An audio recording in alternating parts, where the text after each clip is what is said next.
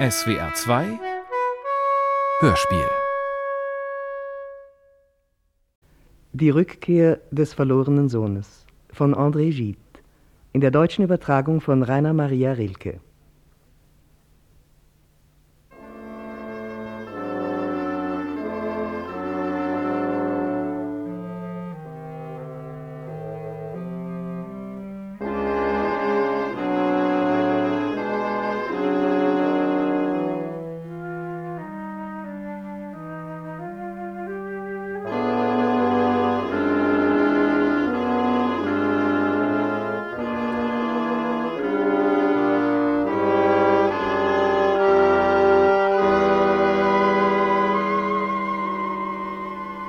Wenn der verlorene Sohn nach einer langen Abwesenheit, seines Eigensinns müde geworden, an das Antlitz seines Vaters denkt, an die Kammer, wo seine Mutter sich über sein Bett beugte, an den ungeliebten älteren Bruder, an den Garten, aus dem er immer entweichen wollte, so gesteht sich der Sohn, dass er das Glück nicht gefunden hat, ja, dass er nicht einmal imstande war, jene Trunkenheit lange auszudehnen, die er anstelle des Glückes suchte und schon macht er sich frommen Sinnes auf den Weg.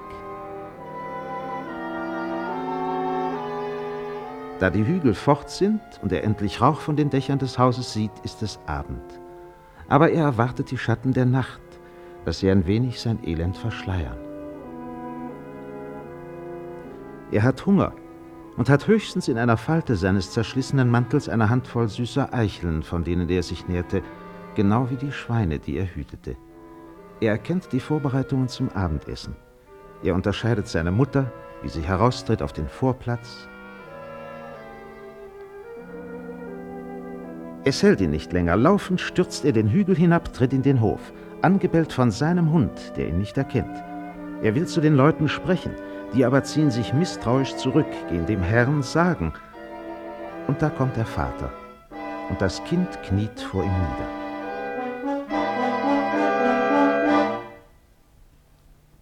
Vater,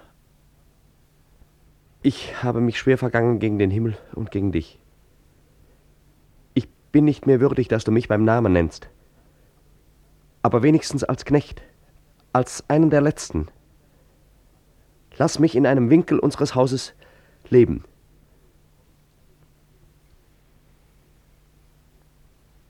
Mein Sohn, sei der Tag gesegnet da du mir wiederkehrst. Ihr Knechte, bringt das schönste Kleid, tut ihm Schuhe an seine Füße und einen kostbaren Ring an seinen Finger. Sucht in den Ställen das fetteste Kalb aus und tötet es.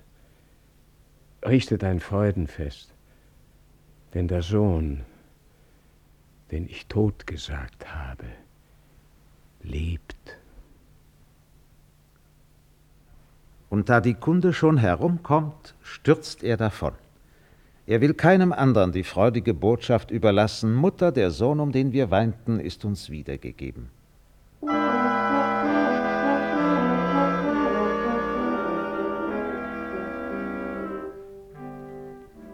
Die allgemeine Freude wird zur Sorge für den älteren Bruder des verlorenen Sohnes wenn er sich schließlich doch an den gemeinsamen Tisch setzt, so weil ihn der Vater dazu drängt, fast zwingt. Er allein unter allen Tischgenossen, denn bis zum geringsten sind alle geladen, trägt Zorn zur Schau. Warum für den reuigen Sünder mehr Ehre als für ihn, der nie gesündigt hat? Sein Erscheinen beim Fest will nur sagen, dass er dem Bruder Kredit gibt und Freude borgt für den Abend. Auch haben der Vater und die Mutter ihm versprochen, dem Sünder morgen ins Gewissen zu reden, und er selbst ist entschlossen, ihn streng vorzunehmen.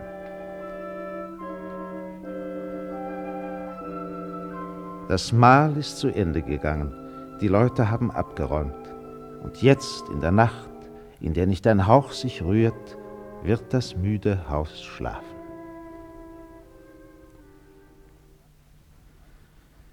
Doch Wand an Wand mit dem verlorenen Sohn weiß ich einen Knaben, seinen jüngeren Bruder, der bis zum Morgengrauen vergeblich Ruhe suchen wird.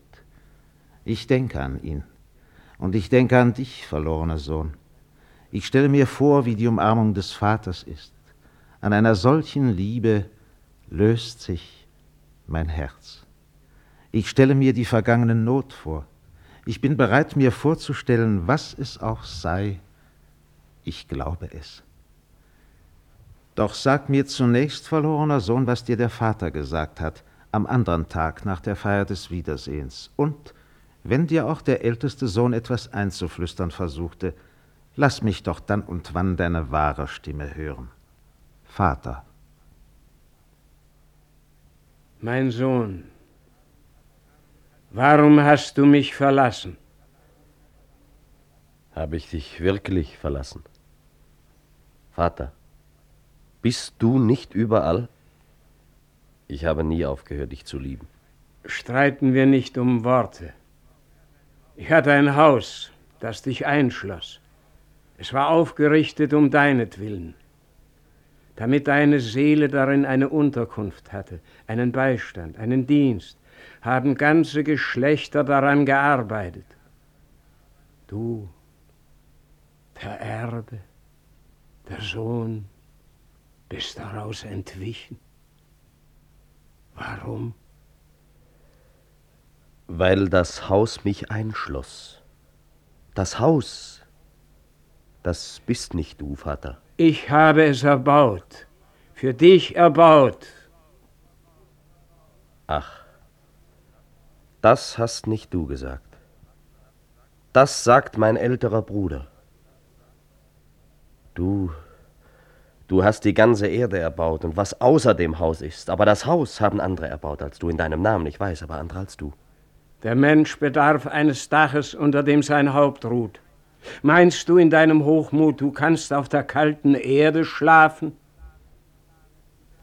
Gehört dazu so viel Hochmut? Ärmere als ich haben das getan. Die Armen, ja. Aber du bist nicht arm. Niemand kann seinem Reichtum absagen. Ich habe dich reich gemacht vor allen anderen. Vater, du weißt wohl, als ich fortging, nahm ich von meinen Reichtümern mit, was ich mitnehmen ließ. Was kümmern mich die Güter, die man nicht mit sich tragen kann? Dieses ganze Vermögen hast du unsinnig vergeudet. Ich habe dein Gold in Ergötzen umgewechselt, deine Gebote in Abenteuer, meine Keuschheit in Poesie, meinen Ernst in Begierden. Dafür also waren deine Eltern haushälterisch und strengten sich an, in dir nur Tugend zu bilden? Ja, dass ich mit umso schönerer Flamme brenne. Denk an die reine Flamme, die Moses sah im heiligen Dornbusch. Sie strahlte, aber ohne zu verzehren. Ich habe die Liebe kennengelernt, die verzehrt. Die Liebe, die ich dich lehren will, lindert. Da die Zeit um ist, was ist dir geblieben? Die Erinnerung an jene Genüsse. Und die Lehre, die ihnen nachfolgt. In dieser Lehre habe ich mich dir nahe gefühlt, Vater. Musste das Elend kommen, dich zu mir zurückzutreiben? Ich weiß nicht. Ich weiß es nicht. In der Dürre der Wüste liebte ich am meisten meinen Durst. Dein Elend ließ dich besser den Preis deiner Reichtümer fühlen? Nein, nicht das. Verstehst du mich nicht, Vater? Mein Herz, leer von allem, füllte sich mit Liebe an. Um den Preis aller meiner Güter hatte ich Inbrunst erkauft. Du warst also glücklich, fern von mir. Ich fühlte mich dir nicht fern. Was also hat dich zurückgetrieben? Sag es. Ich weiß nicht. Die Trägheit vielleicht. Trägheit, mein Sohn. War es nicht vielmehr die Liebe? Vater, ich habe es dir gesagt. Ich liebte dich niemals mehr als in der Wüste. Aber ich war es müde, meinem Unterhalt nachzugehen jeden Morgen. Man ist gut zu Hause.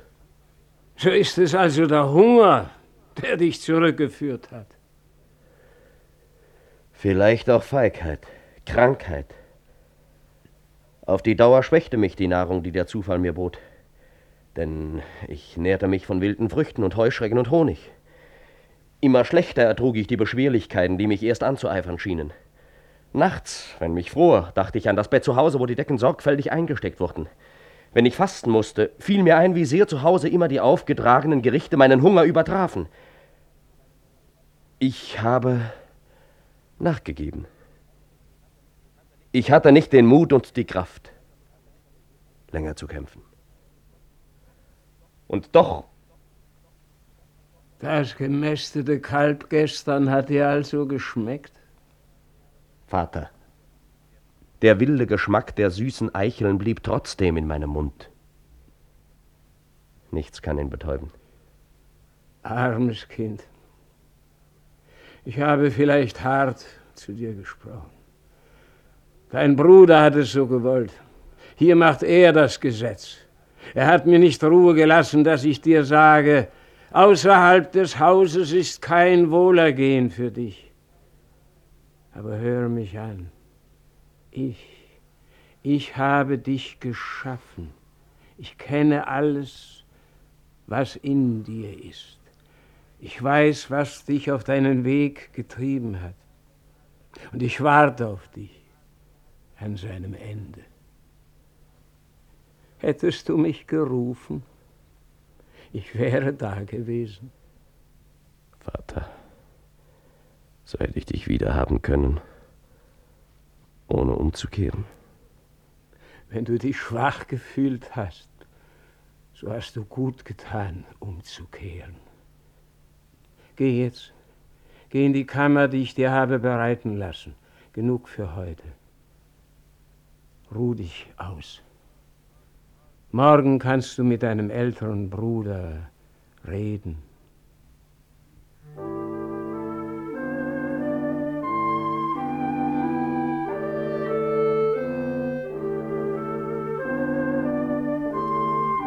Der verlorene Sohn tat, was ihm der Vater gesagt hatte, aber unlustigen Sinnes.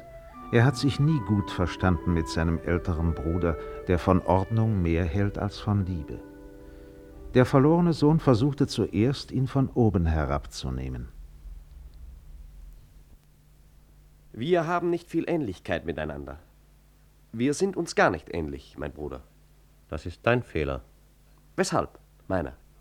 Weil mein Prinzip die Ordnung ist. Alles, was sich von ihr abhebt, ist Frucht und Same des Hochmuts. Müssen es durchaus Fehler sein, was sich abhebt bei mir? Gut darfst du nur solche Eigenschaften nennen, die dich zur Ordnung führen. Alles Übrige musst du bezwingen. Gerade diese Beschränkung fürchte ich.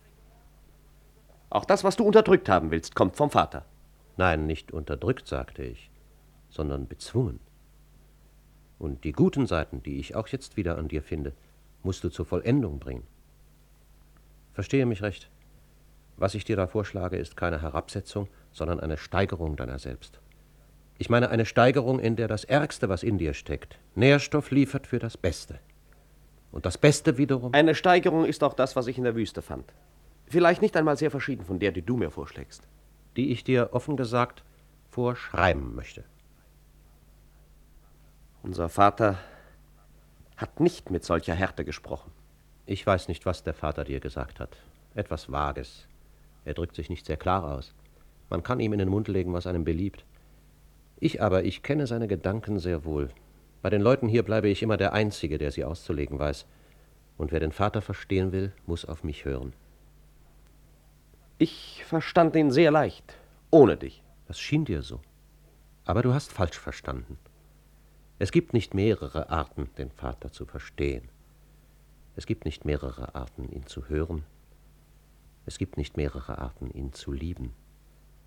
Auf dass wir eins seien in seiner Liebe. In seinem Hause. Diese Liebe führt dahin zurück. Das kannst du am besten sehen, da du wieder hier bist. Jetzt sage mir, was hat dich damals hinausgetrieben? Ich fühlte zu stark, dass das Haus nicht alles ist. Ob ich wollte oder nicht, ich sah andere Kulturen vor mir, andere Länder und Wege, die man wandern konnte. Wege, die es noch gar nicht äh, gab. Ich begriff das neue, dorthin drängende Wesen in mir. Da brach ich aus. Denk, was geworden wäre, wenn ich wie du das Haus des Vaters verlassen hätte. Die Dienstleute und Räuber hätten unser Hab und Gut geplündert. Woran mir damals recht wenig lag, ich hatte andere Güter im Sinn. Die dir dein Hochmut herrlich ausmalte. Bruder, die Zuchtlosigkeit liegt hinter uns.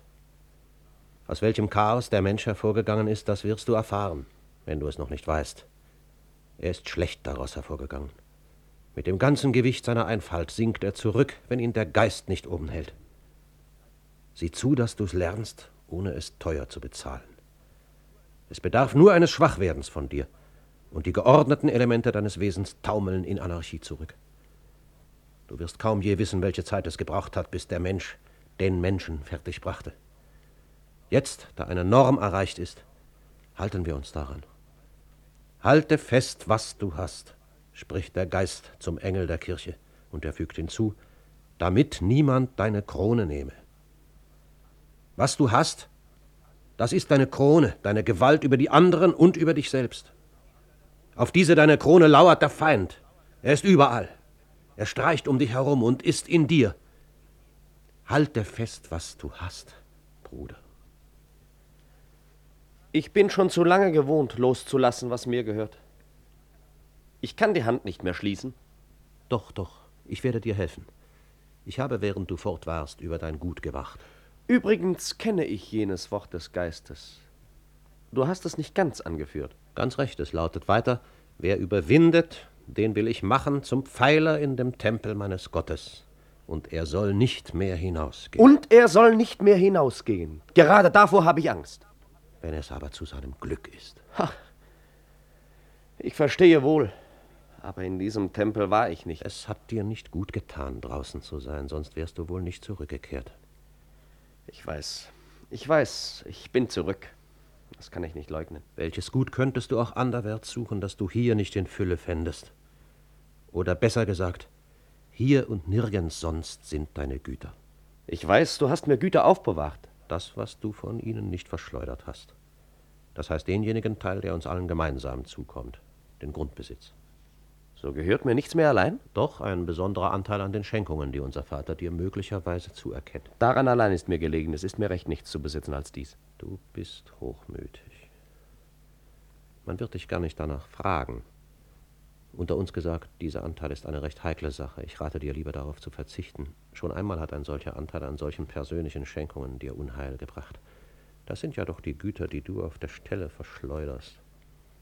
Die anderen konnte ich ja nicht mit mir nehmen. Und so findest du sie hier ja auch unberührt wieder. Doch genug für heute. Füg dich jetzt in die Ruhe des Hauses. Gern. Weil ich müde bin? So sei deine Müdigkeit gesegnet. Schlafe jetzt. Morgen wird deine Mutter mit dir reden.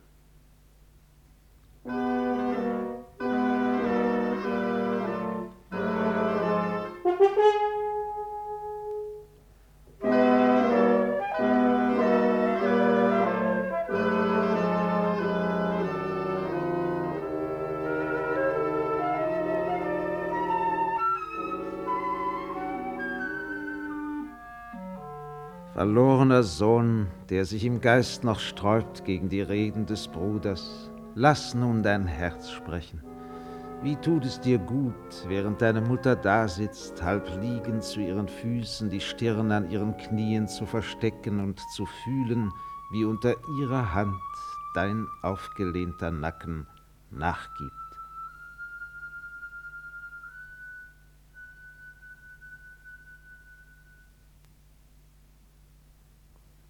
Hast du mich so lange verlassen? Mutter. Sei nicht traurig, mein Sohn. Du bist mir wiedergegeben. Ich habe im Warten auf dich alle meine Tränen ausgegossen. Du hast mich noch erwartet? Ich habe nie aufgehört, auf dich zu warten. Jeden Abend vor dem Einschlafen dachte ich, wenn er diese Nacht kommt, wird er noch wissen, wie man die Türe öffnet. Und ich schlief lange nicht. Jeden Morgen, bevor ich noch ganz wach war, dachte ich, kommt er nicht heute? Und dann betete ich. Ich habe so viel gebetet. Schließlich musstest du wohl kommen. Deine Gebete haben mich nach Hause gebracht. Lächle nicht über mich, mein Kind. Mutter, ich komme zu dir ganz demütig. Alle meine gestrigen Gedanken sind heute nichtig. Bei dir begreife ich kaum noch, warum ich aus dem Hause fortgegangen bin. Du gehst nicht wieder fort. Ich kann nicht mehr fortgehen. Was hat dich nur da draußen gelockt? Ich will nicht mehr daran denken. Nichts. Ich selbst. Hast du denn gedacht, du könntest fern von uns glücklich sein? Ich suchte nicht das Glück. Was suchtest Ich suchte mich selbst. Du bist der Sohn deiner Eltern und der Bruder deiner Brüder. Ich hatte nichts mit meinen Brüdern gemein. Sprechen wir nicht davon. Ich bin wieder hier. Doch, lass uns noch davon sprechen. Glaube nicht, dass deine Brüder so verschieden von dir sind. Von nun an wird es meine einzige Sorge sein, euch allen zu gleichen. Du sagst das, als gebest du damit alles auf. Nichts macht mehr müde als das Durchsetzen, worin man anders ist. Diese Reise hat mich schließlich ganz erschöpft. Das ist wahr. Du bist recht gealtert, Ich habe gelitten. mein armes Kind. Dein Bett war gewiss nicht gemacht jeden Abend und dein Tisch nicht immer gedeckt für die Mahlzeiten. Ich aß, was ich fand, und das waren oft nur grüne oder verdorbene Früchte, die sich mein Hunger essbar machte. Hast du wenigstens nur Hunger gelitten? Die brennende Sonne des Mittags, der kalte Wind vom Herzen der Nacht her, der Flugs an der Wüste, das Gestrüpp, an dem ich mir die Füße blutig riss. Nichts von all dem konnte mich aufhalten. Aber dem Bruder habe ich das nicht gesagt. Ich musste dienen. Warum hast du's verschwiegen? Sie sind mit meinem Stolz fertig geworden. Sie misshandelten meinen Körper und gaben mir kaum satt zu essen. Da dachte ich schließlich, wenn ich schon dienen soll. Im Traum sah ich das Haus und kam zurück. Was wirst du jetzt tun? Ich habe es dir schon gesagt. Mir Mühe geben, meinem großen Bruder ähnlich zu werden. Unsere Güter verwalten. Eine Frau nehmen wie er. Sicher denkst du an jemanden, wenn du das sagst. Einerlei. Wenn du erst eine Frau gewählt hast, so wird sie es sein. Tu, wie du es für meinen Bruder getan hast. Ich hätte sie gern nach deinem Herzen gewählt. Was liegt daran? Mein Herz hat ja seine Wahl gehabt. Ich entsage einem Stolz, der mich so weit von dir weggeführt hat. Leite meine Entschlüsse. Ich unterwerfe mich, wie ich dir gesagt habe. Auch meine Kinder werden dies tun. So wird mir, was ich da tue, nicht ganz umsonst scheinen. Höre, äh, es ist schon ein Kind hier im Hause, dessen du dich annehmen könntest. Von wem sprichst du da? Von deinem jüngeren Bruder. Als du fortgingst, war er noch nicht zehn Jahre. Du hast ihn noch gar nicht richtig gesehen. Und doch, Sprich zu Ende, Mutter. Warum bist du auf einmal unruhig? in ihm hättest du dich eigentlich erkennen müssen. Denn er gleicht ganz dem, der du warst, als du fortgingst. Er gleicht mir? Dem, der du warst, sag ich. Leider noch nicht dem, der du geworden bist. Und der er werden wird. Man muss ihn dazu bringen, so bald als möglich. Sprich mit ihm. Auf dich wird er bestimmt hören. Beschreibe ihm die Enttäuschungen deines Weges. Erspare Aber ihm. was ängstigt dich denn so an meinem Bruder? Vielleicht einfach etwas Verwandtes in seinen Zügen. Nein, nein. Die Ähnlichkeit zwischen euch beiden geht tiefer. An ihm beunruhigt mich jetzt das, was mich zuerst an dir nicht genügend beunruhigt hat. Er liest zu viel. Und es sind nicht immer gute Bücher, für die er sich interessiert. Weiter nichts? Oft sitzt er stundenlang auf der Anhöhe in unserem Garten. Du weißt, von wo aus man über die Mauern weg weit ins Land hinaussieht. Ich kann mich erinnern. Ist das alles? Er ist viel weniger hier bei uns als auf dem Pachthof. So, was tut er dort? Nichts Schlimmes. Aber er geht nicht zu den Pächtersleuten, sondern zu dem Volk, mit dem wir hier nichts zu tun haben mögen. Und zu denen, die nicht von hier sind. Da ist besonders einer von weit her, der ihm allerhand Geschichten erzählt. Ah, der Schweinehirt. Ja, du hast ihn gekannt. Um ihm zuzuhören, geht ihm dein Bruder jeden Abend in den Schweinestall nach. Erst zum Essen kommt er zurück, ohne Hunger und die Kleider voller Geruch. Da helfen keine Ermahnungen. Zwang macht ihn nur noch eigensinniger. Und manchen Morgen bei Tagesanbruch, ehe einer von uns auf ist, läuft er schon hinaus und begleitet den Schweinehirten bis ans Tor, wenn der seine Herde auf die Weide treibt. Er weiß, weiter hinaus darf er nicht. Du hast das auch gewusst. Eines Tages wird er sich mir fortstehlen. Ich bin sicher. Eines Tages wird er auf und davon gehen. Nein. Ich will mit ihm reden, Mutter. Mach dir keine Sorgen. Von dir wird er sich viel sagen lassen, das weiß ich. Hast du bemerkt, wie er dich ansah den ersten Abend? Was für ein Zauber ging für ihn von deinen Lumpen aus. Und dann das purpurne Kleid, das dir der Vater umtat. Ich fürchte, das eine vermischte sich in seiner Vorstellung mit dem anderen, wobei die Lumpen ihn zunächst wohl am meisten faszinierten. Aber der Gedanke kommt mir wahnsinnig vor. Denn wenn du, mein Kind, so viel Elend hättest voraussehen können, so hättest du uns doch nicht verlassen. Nicht wahr? Ich verstehe nicht mehr, wie ich dich habe verlassen können, Mutter. Sag ihm das alles. Ja. Morgen Abend werde ich ihm das alles sagen.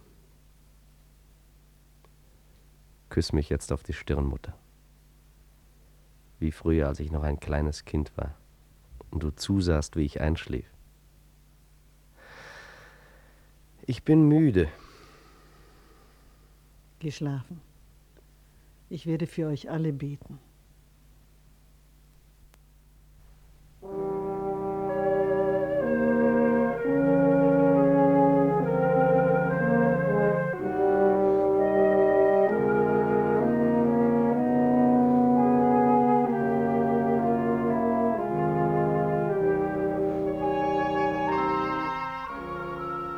Neben der Kammer des verlorenen Sohnes ist die des jüngeren Bruders, nicht gerade klein, aber mit leeren Wänden. Wie er der Mutter gesagt hatte, ging der verlorene Sohn am Abend des nächsten Tages zu dem jüngeren Bruder, um mit ihm zu sprechen. Eine Lampe in der Hand nähert er sich dem Bett, wo sein Bruder ruht, das Gesicht zur Wand gekehrt. Ich möchte mit dir sprechen, mein Bruder. Was hindert dich daran? Ich glaubte, du schliefst. Man braucht nicht zu schlafen, um zu träumen. Du träumtest? Wovon denn? Was geht es dich an? Wenn schon ich meine Träume nicht verstehe, so wirst du sie mir, glaube ich, kaum auslegen können. Wenn du sie mir erzählst, will ich es trotzdem versuchen. Kannst du dir deine Träume wählen? Die meinen sind, was ihnen einfällt. Und haben mehr Freiheit als ich.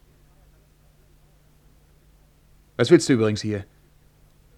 Warum störst du mich im Schlaf? Du schläfst hier nicht. Und ich komme, um in Güte mit dir zu reden. Was hast du mir zu sagen? Nichts, wenn du in diesem Ton fortfährst. Dann leb wohl. Ja, leb wohl. Du antwortest mir schärfer, als ich je unserem Bruder geantwortet habe. Und ich war doch auch voller Widerspruch gegen ihn. Sag, schickt dich unser älterer Bruder? Nein, lieber. Nicht er. Unsere Mutter. Von selbst wärst du also nicht gekommen.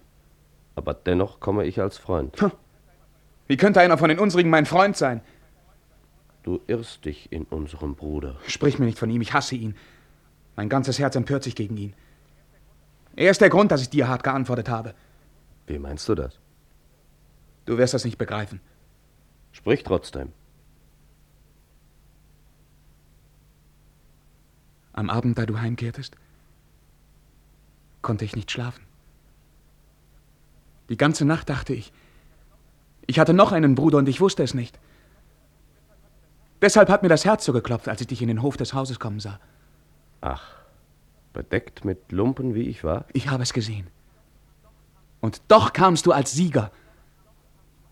Und ich habe gesehen, was unser Vater tat. Er hat einen Ring an deinen Finger gesteckt, einen, wie ihn unser Bruder nicht besitzt. Ich wollte niemanden über dich befragen. Ich wusste nur, dass du von sehr weit kamst. Und dein Blick bei Tisch? Warst du denn dabei? Ich weiß schon, dass du mich nicht gesehen hast. Während des ganzen Essens war dein Blick in der Ferne. ohne etwas zu sehen. Auch dass du am zweiten Abend mit dem Vater gesprochen hast, war gut. Aber am dritten, Sprich weiter. du hättest kommen und mir ein Wort sagen können. Hast du mich denn erwartet? Und wie? Glaubst du, ich würde unseren Bruder so hassen, wenn du nicht an jenem Abend so lange mit ihm gesprochen hättest? Was könnt ihr euch denn zu sagen gehabt haben? Du weißt wohl, wenn du Ähnlichkeit mit mir hast, so kannst du mit ihm nichts gemein haben. Ich hatte schweres Unrecht gegen ihn begangen. Womit denn? Wenigstens gegen unseren Vater und gegen unsere Mutter. Du weißt, dass ich aus dem Haus geflohen war. Ja, ich weiß. Es ist lange her, nicht wahr? Ich war ungefähr so alt wie du. Und das nennst du dein Unrecht? Ja, das war mein Unrecht, meine Sünde. Als du weggingst, fühltest du da, dass du schlecht handelst? Nein, ich fühlte etwas wie eine Verpflichtung fortzugehen. Und was ist denn seither geschehen, dass aus deiner Wahrheit von damals Irrtum wurde? Ich habe gelitten. Und deshalb sagst du, ich hatte Unrecht? Nein, nicht gerade deshalb. Aber das hat mich zur Besinnung gebracht. Früher also bist du nicht zur Besinnung gekommen. Doch. Aber meine schwache Vernunft war nachgiebig gegen meine Begierden. Wie später gegen das Leiden. Sodass du heute als Überwundener heimkehrst. Nicht gerade das sagen wir als Verzichtender, Mit einem Wort, du hast darauf verzichtet, der zu sein, der du sein wolltest. der ich in meinem Hochmut zu sein glaubte. Bruder, ich bin der, der du warst, als du weggingst. Sag, war denn alles ein Trugbild auf deinem Weg? Ist meine Ahnung von dem da draußen, das anders ist als hier, nichts als Täuschung? Was ich Neues in mir fühle, nur Wahnsinn? Sag mir doch, was hat dich draußen so entmutigt, dass du heimkehrtest? Die Freiheit, die ich suchte, ging mir verloren. Einmal in Gefangenschaft musste ich dienen. Und ich bin hier in Gefangenschaft. Ja, aber ich musste schlimmen Leuten dienen. Hier dienst du deinen Eltern. Dienen ist dienen. Hat man nicht wenigstens die Freiheit, sich seine Knechtschaft zu wählen? Das hoffte ich. Soweit mich meine Füße trugen, wanderte ich auf der Suche nach meiner Sehnsucht. Wie Saul auf der Suche nach seinen Eselinnen. Aber dort, wo auf ihn ein Königreich wartete, dort habe ich das Elend gefunden. Und dennoch, Hast du auch nicht den Weg verfehlt? ich folgte meinem Inneren. Bist du sicher? Und doch gibt es andere Königreiche. Und auch Länder ohne König, die noch zu entdecken sind. Wer hat er das gesagt? Ich weiß es. Ich fühle es. Ich sehe mich schon dort herrschen. Du bist hochmütig. Sieh, das hat unser Bruder zu dir gesagt. Wie kommst du jetzt dazu, es mir zu sagen? Hättest du dir nur diesen Hochmut bewahrt, du wärst nicht zurückgekehrt. Dann hätte ich dich nie gekannt. Doch. Dort draußen, wohin ich dir nachgekommen wäre. Dort würdest du mich schon erkannt haben als deinen Bruder. Es scheint mir sogar, als wäre es der einzige Sinn, dich zu finden, dass ich fortgehe. Dass du fortgehst? Hast du es nicht begriffen? Ermutigst du mich nicht selbst fortzugehen? Ich möchte dir die Rückkehr ersparen, aber dadurch, dass ich dir den Aufbruch erspare. Nein. Sag mir das nicht. Du willst es auch gar nicht sagen. Du bist doch auch. Nicht wahr? Du bist wie ein Eroberer ausgezogen. Darum empfand ich die Knechtschaft nur umso härter. Warum hast du dich dann unterworfen? Warst du schon so müde? Nein, noch nicht. Aber ich war im Zweifel. Was meinst du damit? Im Zweifel an allem, an mir selbst. Ich wollte bleiben, mich irgendwo anschließen. Der Halt war eine Versuchung für mich. Ja, jetzt sehe ich es wohl ein. Ich bin schwach gewesen. Aber am Anfang, Ich war lange gewandert über die große, noch ungebändigte Erde. die Wüste? Nicht immer war es die Wüste. Was hast du da gesucht? Ich verstehe selbst nicht mehr. Steh auf von meinem Bett. Sieh auf den Tisch dort am Kopfende. Neben dem zerlesenen Buch. Ich sehe einen offenen Granatapfel. Den hat mir der Schweinehirt gebracht neulich abends. Drei Tage war er nicht nach Hause gekommen. Ja, das ist ein wilder Granatapfel. Er ist von einer Bitterkeit beinahe furchtbar. Und doch fühle ich, wenn ich nur genügend Durst hätte, würde ich hineinbeißen. So kann ich es dir jetzt sagen. Was ich in der Wüste suchte, war dieser Durst. Ein Durst, den nur diese Frucht löscht, die ohne Süße ist. Nein, aber man liebt den Durst um ihretwillen. Weißt du, wo man sie holt? In einem kleinen verlassenen Garten. Man kommt gegen Abend hin. Keine Mauer schloss ihn mehr ab nach der Wüste. Ein Bach floss dort vorbei. Ein paar halbreife Früchte hingen an den Zweigen. Was für Früchte? Die gleichen wie in unserem Garten, nur wild. Es war den ganzen Tag über sehr heiß gewesen. Hör zu. Weißt du, warum ich dich heute Nacht erwartete? Ehe die Nacht um ist, gehe ich. Diese Nacht, so wie sie anfängt zu verblassen. Mein Gürtel ist geschnallt, ich habe die Sandalen anbehalten. Du willst tun, was ich nicht konnte? Du hast mir den Weg gezeigt. Der Gedanke an dich wird mir Kraft geben. Ich kann dich nur bewundern. Du dagegen musst mich vergessen. Was nimmst du mit? Wie du weißt, habe ich als der Jüngste keinen Anteil am Erbe. Ich gehe ohne alles. Das ist besser so. Was siehst du denn zum Fenster hin? Ich sehe in den Garten, wo unsere Toten liegen. Bruder. Ja? Komm mit mir. Nein. Lass mich. Lass mich hier zurück. Ich will bleiben und unsere Mutter trösten. Ohne mich wirst du tapfer sein. Es ist Zeit jetzt. Der Himmel verblasst. Geh ohne Lärm. Du nimmst alle meine Hoffnungen mit dir. Sei stark. Vergiss uns. Vergiss mich. Mögst du nicht wiederkommen. Steig leise hinab. Ich halte die Lampe. Gib mir noch die Hand bis an die Tür. Sei vorsichtig. Bei den Stufen auf dem Vorplatz.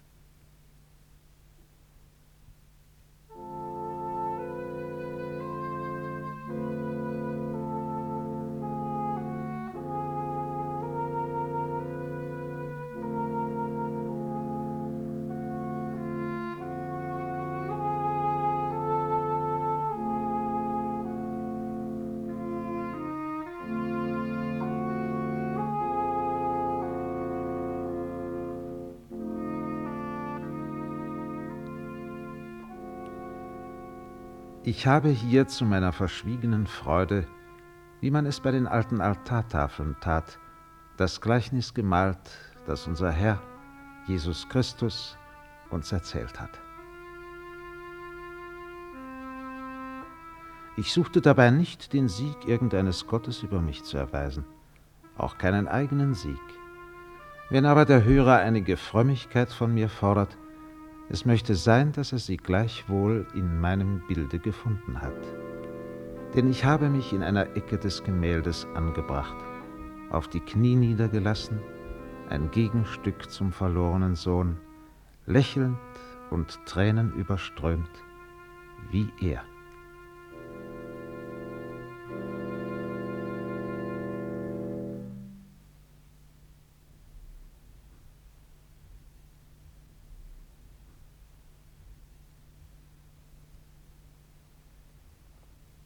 Die Rückkehr des verlorenen Sohnes von André Gide in der deutschen Übertragung von Rainer Maria Rilke. Es sprachen der verlorene Sohn Hans Christian Blech, der Vater Theodor Loos, die Mutter Martina Otto, der ältere Bruder Kurt Lieck, der jüngere Bruder Jürgen Goslar. Der Sprecher war Wilhelm Kürten. Funkbearbeitung Hubert Beheim. Musik Bernd Scholz. Toningenieur Friedrich W. Schulz. Regie Otto Kurt.